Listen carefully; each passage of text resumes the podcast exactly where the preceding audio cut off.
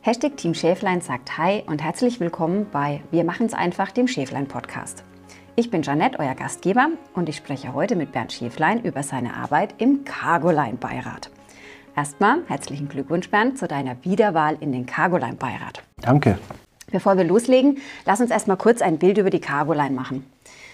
Die Cargoline gilt ja als eines der führenden Stückgutnetzwerke mit rund 14 Millionen Sendungen im Netzwerk pro Jahr. Das leisten unter anderem 42 Partner, also Speditionen in Deutschland. Ich stelle mir da die Arbeit ganz schön kompliziert vor, gerade auch wenn man Themen angehen und umsetzen möchte. 52 Partner, also Speditionen, naja, man sagt ja auch, viele Köche verderben den Brei. Wie gesagt, ich kann mir das schwer vorstellen, Bernd. Also Erzähl mal so ein bisschen was über die Struktur und die Organisation von der Cargoline. Also die, die Struktur der Cargoline ist traditionell schon 1993 äh, so festgelegt worden. Cargoline ist ein Franchise-Geber, Franchise-Nehmer-Netzwerk. Man kann sich so ein bisschen vorstellen, das ist wie McDonalds. Es gibt eine zentrale, gibt zentrale Rahmenbedingungen vor, also wie das M, so ähnlich ist es bei uns auch. Da gibt es auch einen, einen CI beispielsweise, das CL auf den LKWs. Man kann es, man kann es auf der Autobahn sehen. Das ist die Zentrale mit allen ihren Partnern, die außenrum dieses Netzwerk nutzen. Dazu kommt die sogenannte Gesellschafterversammlung. Die Gesellschafter an sich sind 15 dieser Partner, denen die Cargoline gehört. Die sind Eigentümer dieses Franchise-Systems und damit auch die Zentrale auch steuern. Und innerhalb der Gesellschafter gibt es dann einen kleineren Kreis, das ist der Beirat, der sich darum kümmert, die strategische Ausrichtung der Cargoline für die nächsten fünf Jahre einfach mit zu gestalten. Was, was sind die Herausforderungen der Zukunft, sodass wir in unserem Netzwerk weiterhin zusammen äh, erfolgreich arbeiten können. Okay, verstehe. Also das heißt, die Cargoline ist eigentlich in der Hand von den Spediteuren die auch innerhalb des Netzwerkes arbeiten. Und ein Teil davon oder beziehungsweise ein ganz kleiner Kreis davon, der bildet wiederum den Cargoline Beirat, der die strategische Arbeit für das Netzwerk leistet. Genau, wir sind, wir sind sechs Personen mhm. und äh, haben auch einen externen Beirat, das kann man dazu sagen, den wir uns ähm, sozusagen überzeugen konnten. Das ist der, der Ewald Kaiser, das ist der ehemalige Vorstand von, von der Schenker AG, also einem, einem Konzernnetzwerk. Aber ansonsten hast du recht, wir sind sechs Unternehmer, mhm. die diesen Beirat und eben mit einem externen, der uns ein bisschen was aus der Welt der Konzerne, unserer Wettbewerbsumgebung auch ein bisschen da unter, uns unterstützt. Okay, gute Mischung letztendlich dann. Ne? Und seit wann bist du jetzt dann konkret Mitglied in diesem Beirat? Und ähm, gleich eine Frage zusätzlich noch mit dazu, äh, was deine Aufgaben eigentlich in dem Gremium dann sind. Also seit 2019 äh, bin ich gewählt von der Gesellschafterversammlung in diesem Beirat, was mich sehr gefreut hat. Natürlich wurde ich vorher auch mal gefragt, könntest du dir denn diese Tätigkeit überhaupt vorstellen? Ich musste auch ein bisschen erst mal erfahren, was genau die Details sind. Aber letztendlich habe ich mich dazu entschieden und habe gesagt, ähm, das mache ich gerne. Und äh, wenn, ihr, wenn ihr denkt, ich bin der Richtige, dann machen wir das auch. So, und was, was bringe ich mit ein oder was war auch die Intention, ein Stück weit den, den Bernd Schäflein in den Beirat zu bekommen? Mhm ich bin ja ein Stück weit technologieaffin und ich glaube, ähm, wenn man das so ein bisschen anguckt, mein Alter, auch die anderen Beiräte, das sind ja durchaus auch ähm, etwas älter. Ich würde sagen, ich bin da ein bisschen das, Netz, äh, das Nesthäkchen da drin. Ähm, äh, bringe ich eben diese Technologieaffinität mit. Und da eben einfach gepaart mit der Tradition von den anderen Kollegen im Beirat plus meine Affinität und das ganze Pan, wie wir uns in fünf Jahren aufstellen, das ist eigentlich so die Kombo, mit der wir uns beschäftigen. Und glaube, da kann ich einen ganz guten Teil eben damit einfach erfüllen. Okay, das heißt, es sind auch genau, also das Thema Innovation ähm, ist auch genau deine Stärke, die du damit in den, in den Beirat mit einbringst. Kannst du uns da vielleicht auch noch mal ein Beispiel sagen, also ein konkretes Beispiel so aus deinem ja. Alltag? Was wir gemacht haben, ich glaube, so, so, ein paar Highlights, die man so nennen kann. Ähm, wir haben uns damit beschäftigt eben mit neuen digitalen Plattformen, die auf den Markt kommen. Also was wir heute kennen äh, über Amazon und solche Dinge, die gibt es natürlich auch in, in dem Geschäftsmodell, wo wir sind, also eine digitale Stückgutplattform. So. Und äh, damit sich auseinanderzusetzen. So, das haben wir auch getan. Haben, ich habe mit meinem Beiratskollegen Andreas Hartmann haben wir da viele Stunden sinniert. Was können wir denn tun? Wie, wie können wir uns da der, der Zukunft stellen?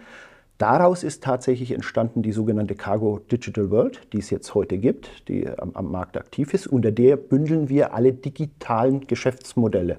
Mhm. Unter anderem auch Cargoboard. Und das ist nämlich genau unsere Antwort auf die digitale Stuckgut-Plattform. Mhm. So. Aber auch andere Dinge wie wir können Sendungen vorausberechnen, wir können Prognosen geben, äh, was beispielsweise bei, bei den einzelnen Partnern morgen, übermorgen, nächste Woche mit einer sehr hohen Wahrscheinlichkeit an Aufwänden, an Tätigkeit notwendig ist, dass dieses Netzwerk in sich funktioniert. Okay, Moment, äh, da nochmal kurz zurück. Wie, wie war das nochmal mit Prognose erstellen über Sendungen, die morgen vielleicht kommen? Weil heute, also das ist zumindest mein Verständnis von Spedition, ist es, dass ja äh, dort die Schwierigkeit ist, dass man als Spediteur nicht weiß, ich mache den LKW auf, doof gesagt, und ich weiß nicht, wie viele Paletten kommen jetzt genau. eigentlich. Da hast du recht, Jeanette. Bisher war das auch so. Aber genau mit der Problematik haben wir uns auseinandergesetzt. Das passiert heute auf dem Schlagwort, kann man so sagen, ist der sogenannte Big Data. Also wir verfügen über unheimlich viele Informationen, über unheimlich viele Sendungen, die wir im Netzwerk pro Jahr auch bewegen. Du hast ja schon gesagt, 14 Millionen mhm. im, pro Jahr. Wenn man da fünf Jahre zusammennimmt, ist das eine recht, recht hohe Zahl. Aus diesen Daten können wir Situationen, Veränderungen ablesen. Also Saisonalitäten, Zusammenhänge zwischen Temperatur und Sendungswachstum. Beispielsweise, du bist jetzt ein, ein Versender von ich sag mal, Gartenmöbeln. Mhm. Bei der, der funktioniert das ja ganz Jahr so, wenn die Leute in, in, in einen Baumarkt gehen und dort etwas kaufen, produzierst du nach oder möchtest gerne, dass wir die Ware wieder da rein, äh, rein sozusagen liefern. Mhm. So, das heißt, die, die Situationen basieren auf, auf Verhaltensmuster, die, die, die am Ende der Endkonsument hat. So, und wenn man die weiß und weiß, auf welche Kriterien, sozusagen mit welchen Kriterien das unterfüttert ist, Temperatur, Sonnenschein, all diese Dinge, mhm. kann ich eine Voraussage geben auf Basis Vergangenheitsdaten, wie wahrscheinlich es sich nächste Woche verhält. Mhm. Und diese Dinge haben wir gemacht, die funktionieren auch. Predictive Analytics heißt das, Neudeutsch.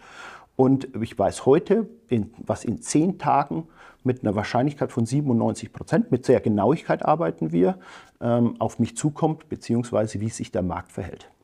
Okay, das heißt, dass ja eigentlich ähm, Technologie ist ja mal so das eine Thema. Also wie reagiert man ähm, mittels Technologie oder kann Technologie einem Lösungen bringen für die Probleme, die der Alltag eben mit sich bringt? Aber äh, innerhalb der Cargoline gibt es ja mit Sicherheit auch das Thema wie ähm, Fahrer haben Mangel oder man sagt auch, es ist ein hart umkämpfter Markt, ja zum Beispiel im Stückgut.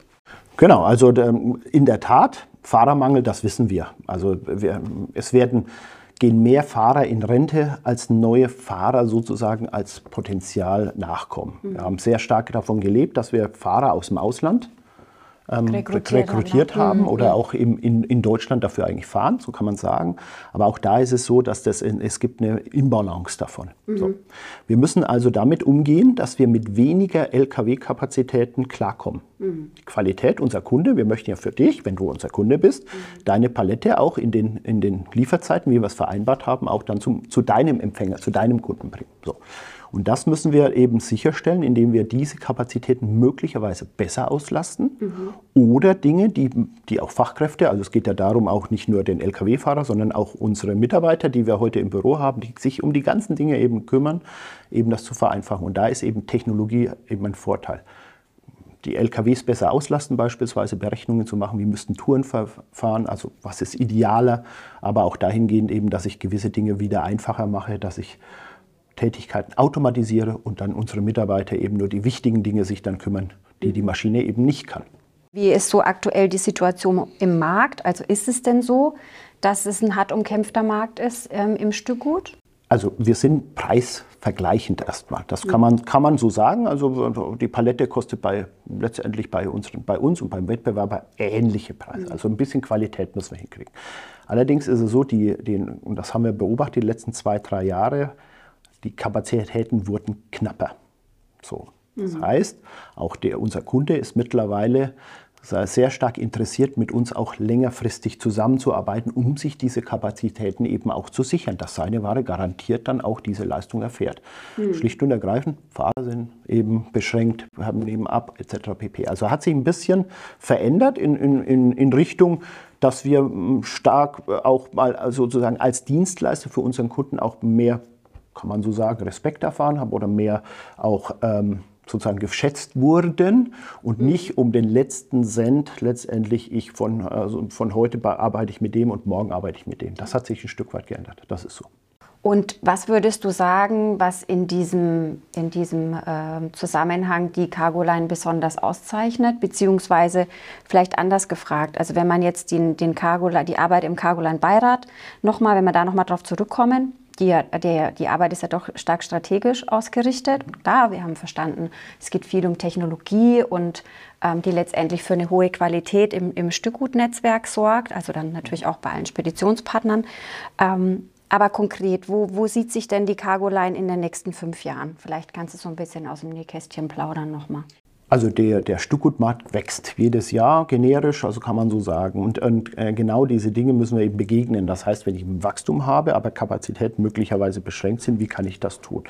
Kann sein, dass ich beispielsweise eben, das machen wir auch, dass man sagt, wenn ich heute eine Immobilie habe, die müsste man erweitern, dass du zukünftig in fünf Jahren auch noch weiterhin diese Mengen, die, die wahrscheinlich zu dir kommen werden, dass du die noch abwickeln kannst. Mhm. Oder auch, dass man sagt, wir müssen eben mit mehr Partnern arbeiten. Wir müssen die Gebiete ein bisschen kleiner machen und dann eben da Alternativpartner äh, einbauen und integrieren. Das sind so Herausforderungen, die wir eben haben. Schlicht und ergreifend, wir sind so stark wie das schwächste Glied im Netz. Mhm. Das heißt, das ist, äh, das ist das Wichtige. Wir müssen unsere Qualität, weil das ist unser Unterscheidungsmerkmal, unsere hohe Qualität, Anpassungsfähigkeit und wir sichern diese Qualität unserem Kunden auch zu. Wenn wir diese Qualität, das die oberste Maxime bei uns im, innerhalb der Cargoline oder auch beim Beirat ist, wenn wir die eben weiterhin aufrechterhalten können, werden wir auch zukünftig leistungsfähig für unsere Kunden da sein. Wow, super. Ja, ich sage danke, Bernd für den kleinen Einblick in die Arbeit Danke, als Cargoline-Beirat. Und äh, was wir auf jeden Fall mitnehmen, ist, dass es sehr beeindruckend ist, dass ähm, die Cargoline trotzdem, dass es eigentlich so ein Riesentanker ist, also eigentlich ein Riesenstückgutnetzwerk, dass die ähm, durch die Arbeit der, der, oder die, durch die Struktur, die sie haben, also auch mit dem Cargoline-Beirat, dass sie tro trotzdem eigentlich ein sehr agiles und zukunftsfähiges Netzwerk sind. Danke an euch fürs Zuhören. Freut euch mit uns auf die nächste Folge. Bis dahin, Servus, eure Jeanette.